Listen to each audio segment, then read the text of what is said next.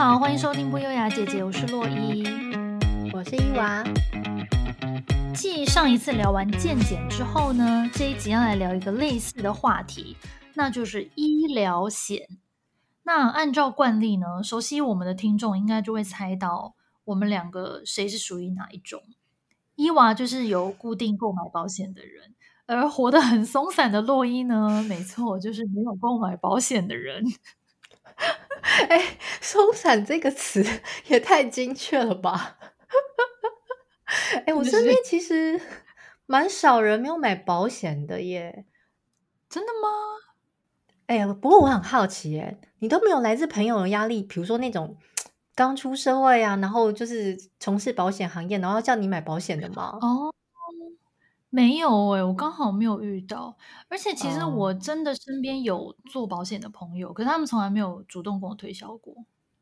哦、oh，OK，所以你有遇过吗？就是一刚开始转行去做保险业务员，然后来推销的朋友，蛮多的诶、欸，尤其是那种比如说你大学刚毕业，然后大大家都刚出社会啊，然后有些人就是选择这个行业，然后我只能说，就这时候还蛮庆幸。自己的妈妈是做保险的，因为他都帮你买好买满，你就是没有空间再买到，很好的挡箭牌。对，好，那先来聊聊医疗险好了。好像很多的台湾人都认为说有保险才有保障，嗯、不管是住院呐、啊、还是手术啊，都会给付。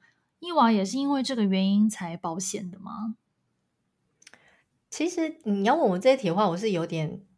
就是不好意思，因为我以前不懂，我现在所有的保险通通都是我妈买的。比如说从几岁开始保啦，保保费多少啦，买了几种啊。就是我其实自己长大之后回头去看，我就发现，哎，其实我妈真的是帮我买的超齐全的。因为比如说终身寿险，这是一定有买的嘛。然后医疗险，嗯、医疗险里面又有分什么实支实付啦、住院医疗啦，然后还有什么防癌险啦、意外险啦。之类的，哎，你知道我记得年轻的时候，我大概二十岁左右吧，那时候就大正值大学时期，然后妈妈可能想说，哦，你开始工作赚钱，因为我比较早开始打工嘛，就有一些收入，妈妈就说，那你是不是要开始缴自己的保险啊？就是保单这些东西，你要不要开始自己缴？然后那时候我就 review 了所有的那个保单内容之后，我就看到意外险的时候，我真的超生气，为什么？你知道我以前有多愚蠢吗？那时候就心想说，我们家四个小孩全部都没有人买意外险，为什么就只有我买意外？你是觉你就是觉得我就意外死，哦、是不是？真的、哦？对，我那时候就那边生我妈的样子，就会觉得说，好啊，你现在就想说我死了得了一笔钱，是不是？你在演八点档是不是啊？没有，因为就跟妈妈本来就没那么亲，就很容易扭曲她的意思啊。所以后来是什么原因？你你你有查到吗？不是，其实说实在话，我觉得我妈这个呢也是蛮合理的，因为我就是一个比较叛逆的小孩，所以也比较爱玩，然后就会出去做一些比较危险的事情，比如说朋友飙车啦，或者是自己还没有驾照就骑摩托车啦，或者是等等的啦，就是所以我觉得我妈那时候只是觉得说啊。会不会我有什么意外？因为意外其实不是你死掉才能赔，是你有意外发生什么事情，医、嗯、需要医疗什么，好像也可以保，就是可以赔就对了。对，他可能就是真的是依照每个孩子的属性不同，所以帮我买了意外险。你还敢生妈妈的气啊？你也不检讨一下自己？有，我就是年纪渐长之后，尤其在我生了小孩之后，我就会觉得说，哦，我要开始帮他规划，比如说买什么保险的时候，就会想到说，啊。其实我当时不应该生他的气，就是，嗯，会觉得说，嗯，还是有可能会需要到这样，因为其实你比如说意外跌倒啊，你受伤要理赔的话，那个也都算在里面。嗯嗯嗯，对啊。不过我想问一下，为什么你没有保险啊？这个我真的是身边很少见呢。我其实也不是故意不保，那因为我小时候也是一样嘛，嗯，就是我妈有帮我保保险，然后是附加在她的保险下面。嗯那但是好像是说，二十三岁成年以后，嗯，保险公司就会自动把小孩子的保险移除。我不确定是不是每一家都一样，但是至少我妈的那一家是这样，就变成说这个小孩自己要保一个他自己单独的险。但是呢，嗯、当时都没有人通知我们，所以我妈一直以为、啊、哦，我就是还是附加在他的底下这样子，就是他的保险业务员没有说啦，嗯、然后我们就都不知道，嗯、是直到有一次、嗯、哦，就是我摔大象那一次啦。嗯，摔大象那一次回台湾之后，我就想说，哎，那我是不是可以保险给付？因为我那时候去复健啊，然后看骨科啊，很多，其实花呃不能说很多钱啦，但是就是刚好有这个需要嘛，哎、嗯，然后就去查了之后才发现，对方就说你的早就成年之后就被退保了，你自己要重保一份呢，所以到那时候才知道。可是对，可是那时候发现的时候已经大概二十五、二十六岁了，然后当时我找了三家。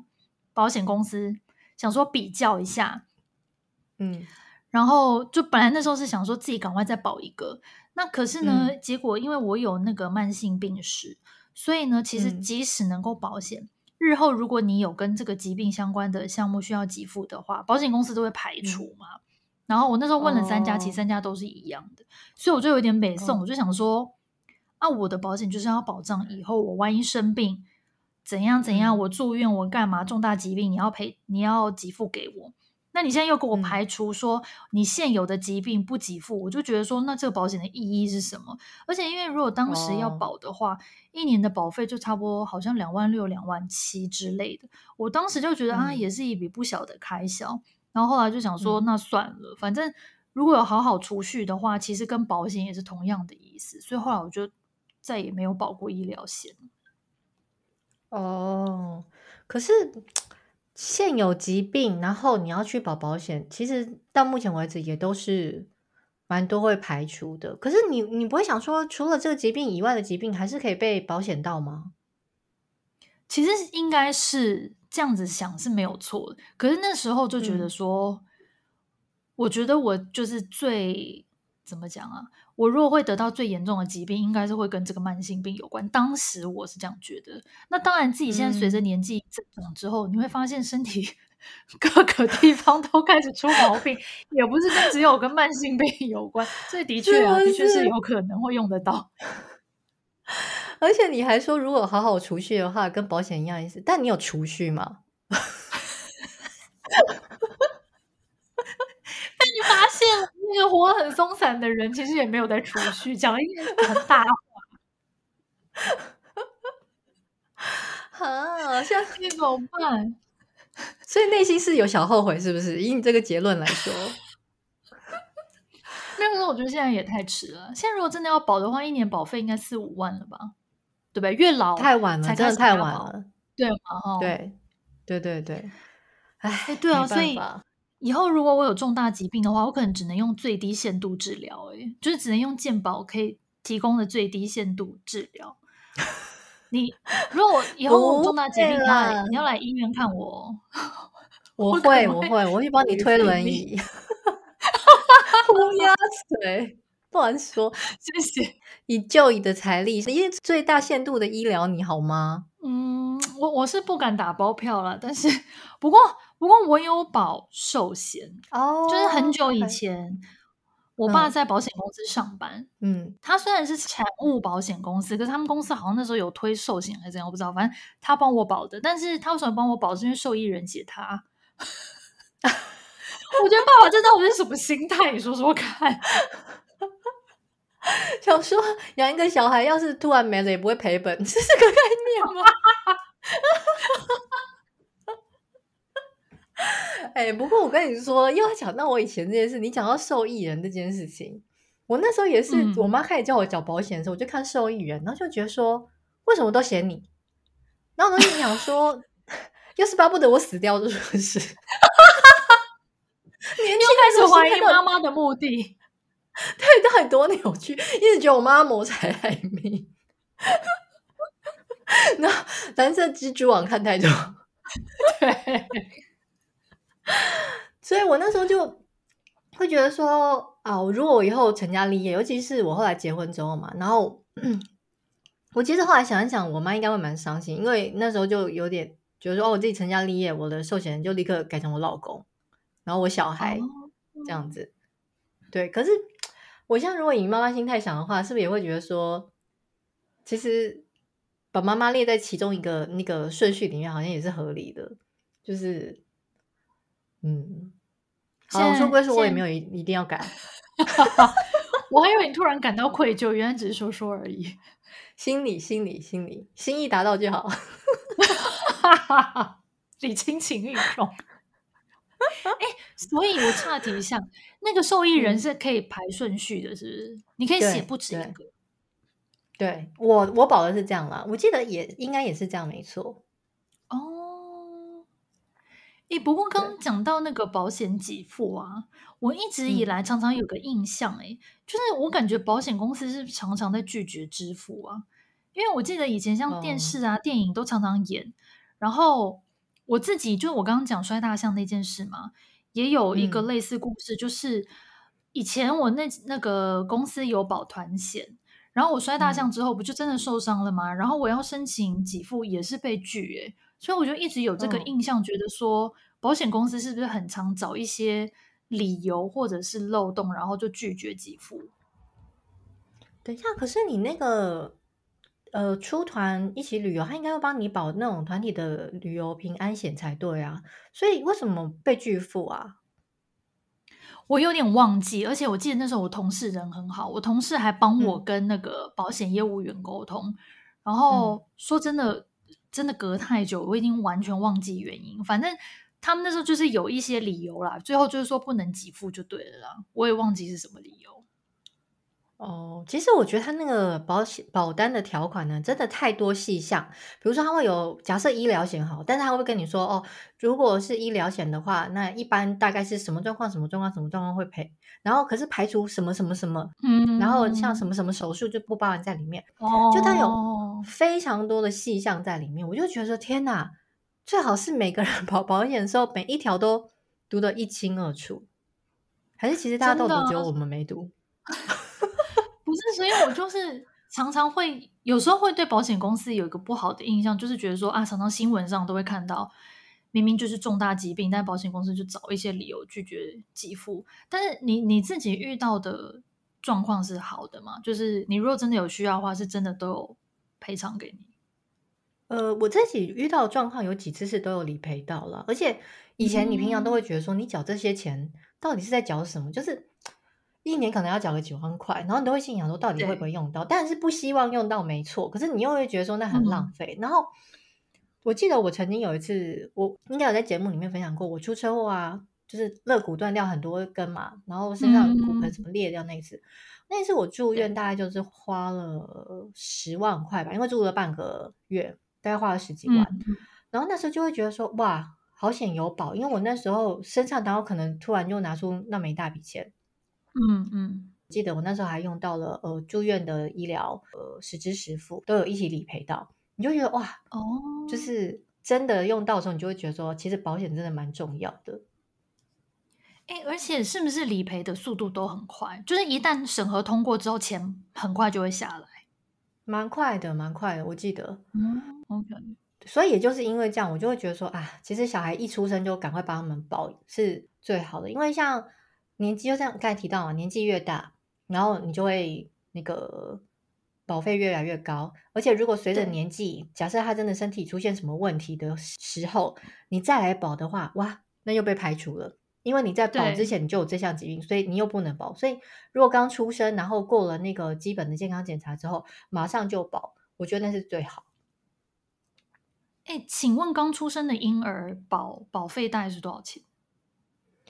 呃，我觉得其实就是看你保的项目，因为像我们家两个小孩，我大概年平均都大概三万上下这样子。然后他保的基本内容就是，呃，这边也跟大家科普一下，应该大家都知道了，就是其实不能帮这个年纪的小孩，呃，不是这个年纪，就是好像有一个年纪规范吧，说几岁以下的小孩不能帮他保寿险。哦，是哦，你知道为什么吗？是怕谋财害命吗？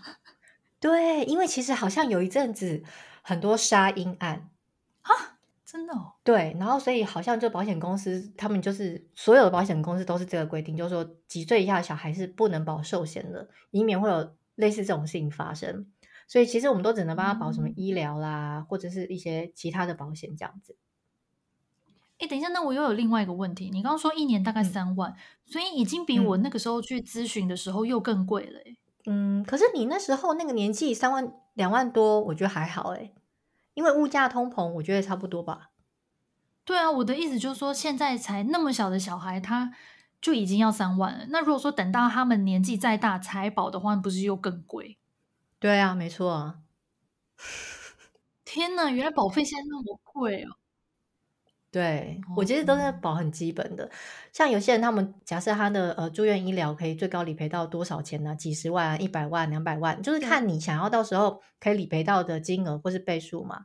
那我像我们可能就是想说啊，住院医疗可能最多赔到几天这样子，然后可能哪样的手术，比如说像残障的或者癌防癌险啊这种有有去勾选在里面的话，那他可能就是会有一个基本金额在。但是我刚才讲这些，我好像都有都有。包在里面吧。诶，那我又有另外一个疑问，就是保费会随着年龄，嗯、比如说到一个区间段，它又会再涨价吗？还是一刚开始，比如说二零二零年我的保保好的保费是三万，就不会再变了？哎，你这个问题问的很好哎，我记得我我我我不是那个保险 业务人员，所以 我没有办法很肯定的回答大家是每一间都一样，但是我自己保的好像真的是。蛮固定的，不会差很多哎、欸。就假设他这个当时是保三万多，他就一直都是三万多、三万多。可是不是那种假设三万二好了，他顶多三万二、三万三，就是好像有一点点这个一点点。可是他好像不会变到三万八或者四万这样子。哦，真的、哦，那好像还不错哎。但是这是我保的啦，因为我觉得每个人保的不一样，可能而且每一家可能有不同的算法。我觉得可能大家要就是询问你们的理财专员，如果大家就是有兴趣的话。就是我有，我身边是有非常专业的这种保险理财人员啦，大家也可以提问，然后我再来 询问他看看。哎、欸，保险公会大使，不是因为我不敢乱回答大家，免得我我的答案是错的这样。没错，没错，嗯。然后像出国这几年呢、啊，因为我家人也都陆续出国嘛。像我最近来的时候，我家人就一直跟我讲说：“哎，你那个保险都还有继续缴哈？”我说：“有啊，有啊。”然后说：“你除了买澳洲，因为我们来澳洲当地也还是得买澳洲当地的保险，可是国内的保险也要再缴。”然后就有点觉得负担嘛。那时候本来也是有点在想说啊，有没有要调整或什么的。可是像我妈、我姐和我妹啊，他们之前在国外，比如说跌倒摔断牙齿。然后就是呃哪里撞到，比如说头破掉，然后缝针什么之类。哎，这个在国外其实你台湾保的医疗都还是有赔。哎，怎么那么神奇呀？我之前不知道是这样哎。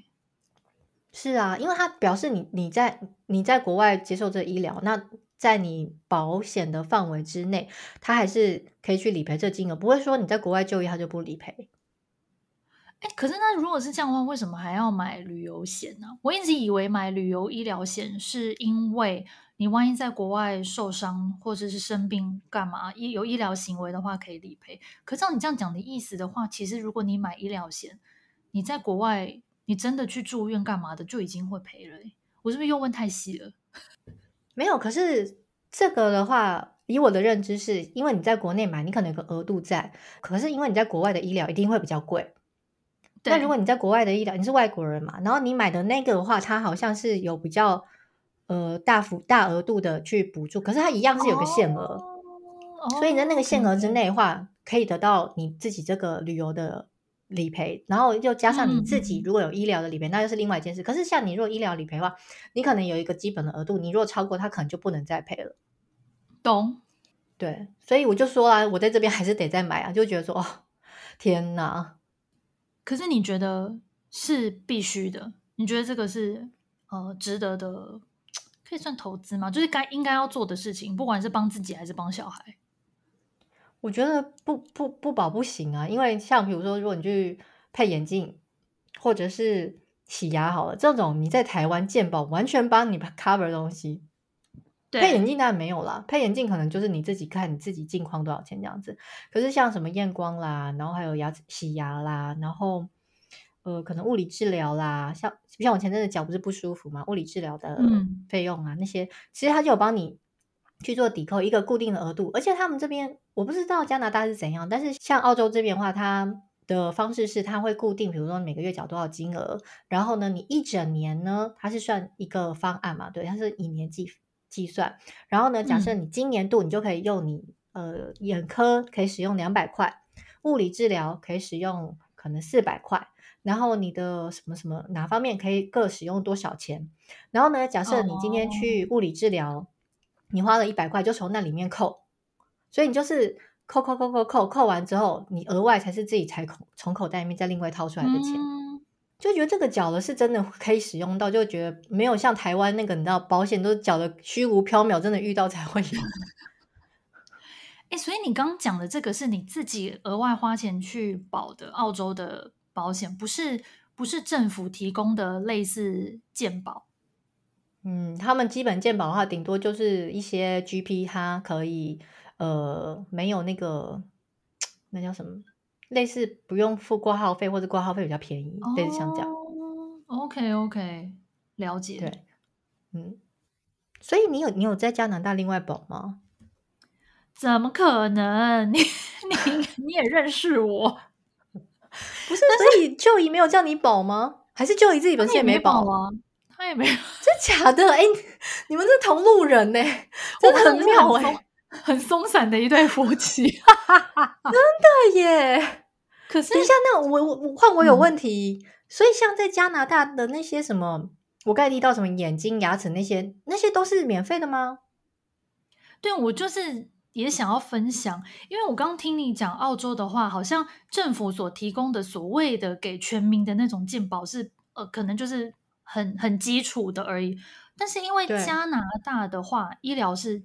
免费的，就是当然除了看牙啦、针灸啊或整骨按摩那些不算在内。但是如果说你今天是上班族，嗯、或者你本身自己是雇主，然后反正不管你是雇主还是受雇于人，嗯、公司或是工会都会额外再帮你保险。嗯、那再加上本来加拿大医疗就免费，嗯、所谓免费意思就是说，就像你刚刚讲的，去你去看家庭医生不用钱，嗯、然后。比如说，你今天觉得哪里有问题，那家庭医师在帮你转去做，比如说腹部超音波，或是女生帮你做，呃，胸部超音波，帮你做这个各式各样的检查，全部都是不用钱，这全部都是含在那个政府的那个免费的医疗里面嘛。那我、嗯、呃，像我刚刚讲，如果说你是有在上班的话，那因为公司工会额外都会再有更多的保险，每间公司那个呃包含的范围不一样。那有的就会包含上面讲的那个牙医，嗯、比如说你牙医有点像你刚刚说的那个额度，嗯、你一年比如说有五百块钱的额度，你可以拿去整牙啦，就可能类似戴牙套啦，或者你要做假牙，嗯、都包含在内。然后整骨也是，嗯、所以我身边是没有听过加拿大的朋友有额外自己在买医疗险，因为我听每一个人他们公司的，尤其是在那个政府单位上班的。他们的那个医疗的那个 coverage 的范围超级无敌广的，就是哦是，其实它不像你是比如说脚受伤你要去整骨按摩干嘛，他们就是哦，因为我公司可能一年有给我多少钱的额度，我就隔一阵子去 Carol 那边哦，帮我按摩一下，帮我整骨一下。嗯、哦，哎，我觉得这样比较好哎。澳洲政府为什么没有强制公司要帮？就是。员工保，我觉得这应该要哎，我觉得你这个应该是蛮好的。不过我我我澄清一下，刚刚我说那个呃澳洲的那个健保这件事，澳洲健保它涵盖的范围呢，其实也没有那么小。像你刚才提到，如果家庭医生那 GP 帮你转诊去的公家单位的话，像。我脚不是不舒服嘛？因为他那时候帮我照片子嘛，那些他也是不用钱，没有错。他就是因为是 GP 觉得你需要，家庭医生觉得你需要去做的这些检查，他这个也不用费用。但是重点就是说，如果你今天要转专科，oh. 然后要做比较好的治疗或者专门治疗的时候，他帮你转过去。你如果今天没有保私人保险，比如说医疗保险这种，像我这次我就因为这样子，因为他帮我转诊去私人医院嘛，然后我就 review 一下，发现啊，我没有保到那种 hospital，我就。我就没有办法去用。可是如果我今天是要排公立的那种专科医生，我就至少要排六个月以上。嗯，对，所以他还是有这些公共的医疗资源，只是说他的那个呃多寡嘛，资源的多寡，我觉得没有像台湾那么丰富。嗯、你就是真的必须等，就是 真的是穷人不能生病，你会有这种感觉。哎、欸，真的耶！而且你有没有觉得？我不确定澳洲啦，但是至少加拿大什么是不是说我今天可以像台湾一样，我自己要选医生？我觉得这个医生看得不好，我自己要再去挂另外一个医院的另外一个医生。国外好像真的没办法哎。哦，而且我跟你说多麻烦！我刚不是说了吗？因为原本那个我的 GP 就问我说我有没有保险，我说有，所以他就帮我挂那个私立医院的专科嘛。然后我就 review 完发现啊，我没有保到那个医医院的那种保险专门的哦。就然后我就只要打电话去取消嘛。然后取消的时候我就打回去问我的 GP 说，哎，那请问一下，那这样可以帮我转诊到公立吗？然后那个柜台小姐跟我说，那你必须要再来一趟，再看挂号看一次家庭医生。就一切非常的麻烦，嗯、就觉得哦。天哪，真的，对啊，在国外真的就是医生叫你去转哪一个专科，你就是只能乖乖的去，你你没有办法，就是说我要换这个看不好，我自己再找好，真的没办法哎，没有没有选医生这件事，真的，所以在台湾真的好方便哦，真的，随时想要换什么名医就换什么名医，如果要排队了，那我名医也是要排队。是啦，但至少你有自己选择的权利。我今天想要去三种，我想要去长庚，我要去哪里？万方医院都可以，我随便我选。对啊，就觉得好排队，我也愿意排嘛。但是这里是你要排队，你去哪排？而且你根本都 因为这种制度底下，你根本就也不会有什么啊，好像很有名的医生或什么之类，因为他们的被分配出去的那个资源都是固定的，除非你今天是私立医院的。对，私立医院你就比较有可能有这种有名的医生，因为你可以自己选择你要去哪家私立医院嘛。嗯，没错，没错。嗯，哎，不过有一个延伸话题可以聊一下，哎，就是我们前面不是有聊到，就是朋友如果是去做保险的话，嗯、大部分的人都会对他们避之唯恐不及吗？我觉得会耶，我就很不想那么承认，可是我也会耶，你会吗？我我就是跟你说我没遇过，所以我还好。可是我光用想象，或是我听人家讲，我就觉得哦，好像很难推掉，很难拒绝。你知道，因为我觉得有点明显，就是我曾经有个大学的，呃，算是蛮好的朋友，就是他其他们其实是某一群，嗯、然后呢，我跟他们这群也蛮好的，而且有时候也会单独跟他们这一群一起出去玩。嗯嗯，可能生小孩也会互相就是照看一下啦之类，就是有一定的交情。对。可是呢，我记得就是自从他开始做保险之后，就是还是有出来聚会。可是你就会发现，那个人讲一讲，很有可能就是我们在聊天，但他就他就说：“哎，对，所以你要保那个保险啊！”我跟你说，我就是发现那个保险真的是可以用在这里，什么之类的。然后我们就心里想说：“哦，一开始可能还会认真回，我说：哦，那是什么样的保险？什么之类，居然可以怎样？然后呢，你只要问出这就完了。”然后他就是聚会结束之后，他开始塞一些资料给你说：“哎，上嗯，刚才说的就是 这个，你要不要考虑看看？怎么办呢？就是不是因为你本来是很想要放心的跟你朋友聊天，然后你现在就很怕踩到地雷，然后要讲一个话题之前，然后这个会被引导到这个保险的话题？哦、然后 你就小心翼翼呀、啊！我不是说我不跟他买，而是你看我现在都已经买满了啦。我如果真的有缺。”我可能会有这个觉得也可以买，那可是我就已经买满了，嗯、那我还要再额外再买吗？诶，那我觉得我还比较幸运诶，因为我我不是也有朋友是做保险吗？可是因为我跟那个朋友认识的时候呢，他已经做保险很久了，然后即、哦、即便就是说我们可能平常就是一群朋友出去聊天，我不记得有没有聊到类似话题啦，可是他从来也没有、嗯。顺着那个话题就说啊，那所以你们如果要保可以怎样怎样？他我那个朋友是完全从来没有，所以我是嗯没有被纠缠过，还算蛮幸运的。那我觉得你朋友这种呢，就是高手哦。对，因为像这种，然后比如说他如果今天刚好遇到什么事情，然后他就得到理赔，但他就是默默人家问他他也讲，然后人家就会很想要追问他，而不是他就是一直主动去带这个话题的。对。嗯没错，而且我想到，就是我刚刚不是说我二十五六岁的时候有去找了三家比对过那个保险吗？其中有一家就是。我有找他，嗯、然后后来我不是说我就决定不保了吗？嗯、也其实也完全没有影响到我们的友谊。我我可以说他完全不 care，、哦、所以我觉得这个这种人应该蛮高干的，因为假设我今天真的发疯，现在这个年纪想要买，也许我就还是会找他，因为你就觉得说跟这个人没有什么压力，嗯，不会被 push，对对，没错，嗯，我身边就有一个，就是算是一个呃长辈吧，他也是这种人，然后我每次跟他出去，我都觉得哇。跟他聊天滔滔不绝，然后就会自己主动一直发问，你知道吗？那个长辈、嗯、他已经做保险大概也是二十年，应该有咯。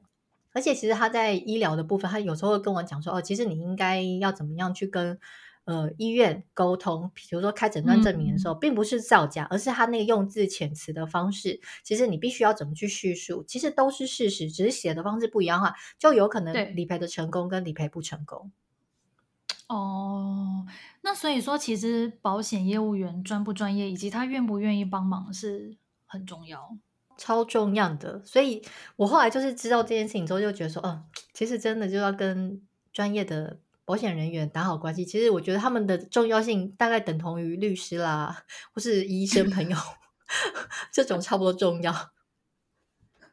对，或是大家闲暇没事的时候，也可以去研究一下。保险到底在保什么？嗯，除了我们今天提的医疗之外，其实还有蛮多保险也很有趣。如果有机会，大家对这一类的话题有兴趣的话，我们可以再看要不要再开一集聊。但是，我想洛伊应该还是会秉持着松散的本性，然后持续的不保险。然后伊娃就会说：“拜托你赶快去保险。”我跟你们说，就是。除了保险之外，我觉得很多东西真的不能太松散，比如说什么遗产啊、遗产税啦、继承啊、oh. 这些东西，我们这个年纪已经开始慢慢遇到，you know，是嘞。但是 真的不懂的话，你就会吃大亏。大家有兴趣的话，可以持续问我们，嗯、或是就是留言问我们，我们也许可以考虑看要不要集结成一集来讨论这样。对，但是如果有比较专业的问题，请去问伊娃，因为洛伊基本上是一窍不通。OK，我会帮你们转达给我身边厉害的长辈们。好哦，那今天就分享到这边啦。诶，不过今天做这集，我们应该是没有要特别鼓励或者是不鼓励保险吧？大家可以评估自己自身的需要去决定你要不要保险。今天只是我们单纯分享我们自己的故事。对啊，如果你今天就是那种。反正你就有好好储蓄，你觉得你可以就是应付这些意外的医疗费用，或者说你就是一个富太太，你根本不用 care 这个，就是老公就是一定帮你付好付满，你不保也没关系，反正就是个人的选择嘛。对，如果说你老公是郭台铭的话，我相信应该是没有问题的。扣二给曾心莹，什么莫名的结论？对。